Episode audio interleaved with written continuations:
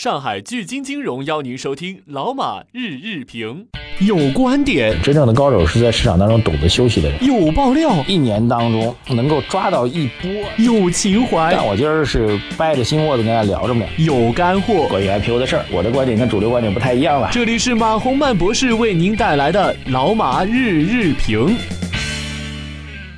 好，各位老马日评听众朋友们，大家晚上好啊！这个咱本来一贯的惯例呢是晚上。七八点钟再录我们晚上的节目啊，今儿呢正好下午空了一个档啊，空了一个档口，所以就提前录了啊。但没成想呢，这个央行不给我面子啊，在我们录完之后，大概六点钟左右吧，央行突然宣布降准啊，这消息比较意外啊。这个从时间点上选择来说也比较突然啊。我觉得这个有几点比较意外的地方，第一个就是从时间上来讲，呃，这个。一般来说，我们周一降准的历史情况不多见。我印象当中啊，周四多。后来呢，因为为了避免对，呃，周四周五多。后来为了避免对这股市产生影响，所以周五啊、周六日都有啊。这个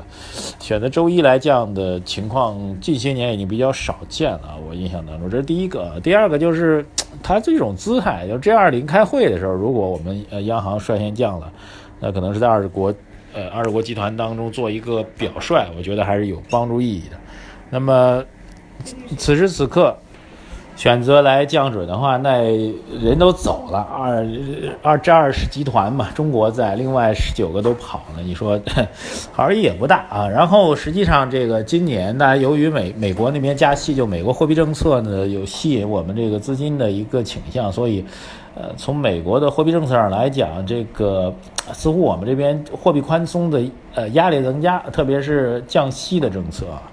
所以这次呢，应该也是顺应了这种政策的诉求吧。那么只是降准没有降息，所以总体上来讲，我觉得特别还有一点，从盘面上来讲啊，如果这个市场预期到了啊，这股票市场预期到有那些大的资金，因为那股票市场当中做债券这些人对对这个货币政策特别敏感，所以他们如果预期到了这个市场会。呃，在今天降息或者降准的话，那其实今天的尾盘就会有异动。那盘面当中完全没有看到异动，所以这消息还是比较突然啊。三点啊，刚才说具体时间点，然后加上 G 二零的时间点，然后加上今天这时间点市场没有预判到，所以降息这呃降准这事儿，呢对于整个市场来说属于完全意料之外的货币的市场的一个操作。这种操作在中国来说，降息降准呢比降息效果更好啊。几个原因，刚才我也提到一个原因，第一个原因就是我们这时候降息的话。呃，美国那边虽然加息的预期在减弱，但毕竟还是有加息的预期，所以此消彼长的话，会使人民币呢进一步的外流。呃，另外一个原因呢，就是降准啊，降准实际上是直接释放了这个信贷的资金，直接释放了信贷资金。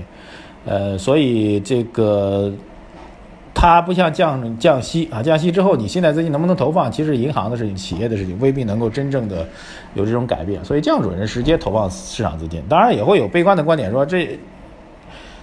意料之外的货币政策意味着我们整个中国的经济形势啊，经济增长的态势、经济复苏态势比我们预想的可能还要差啊。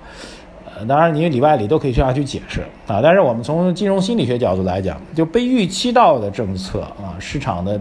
往往会容易，什么叫被预期的？比如大家说经济形势已经快他妈崩盘了啊！对不起啊，说说脏话的，经济形势已经快崩盘了，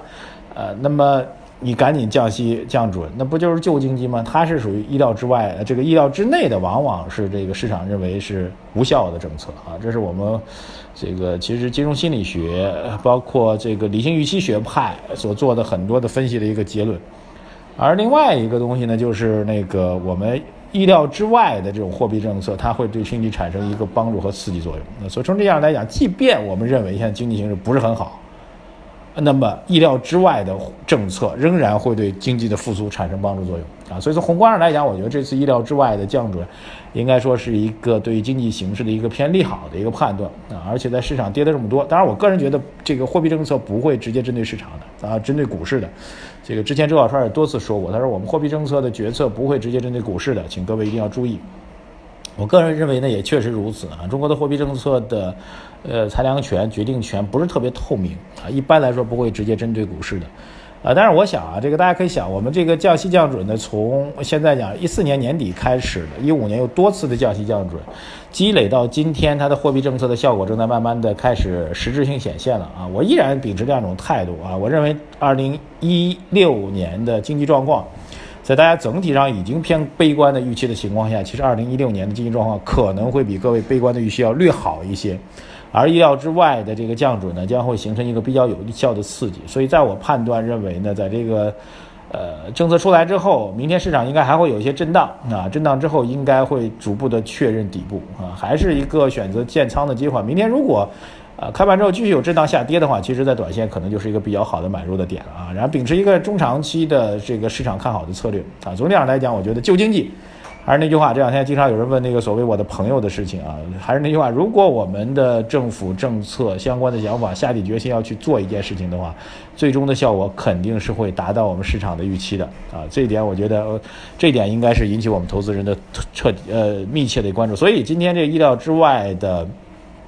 降准啊，确实意味着整个资本市场应该在累积的弱势的状况下，应该被注入到一个比较有效的一个。帮助的态势啊，我个人觉得大家应该还是一个一个相对偏乐观的状况来看待未来市场走势。今天希望啊这样一条消息能够成为未来市场走出一个转折的一个新的起点。谢谢大家，感谢收听啊，我们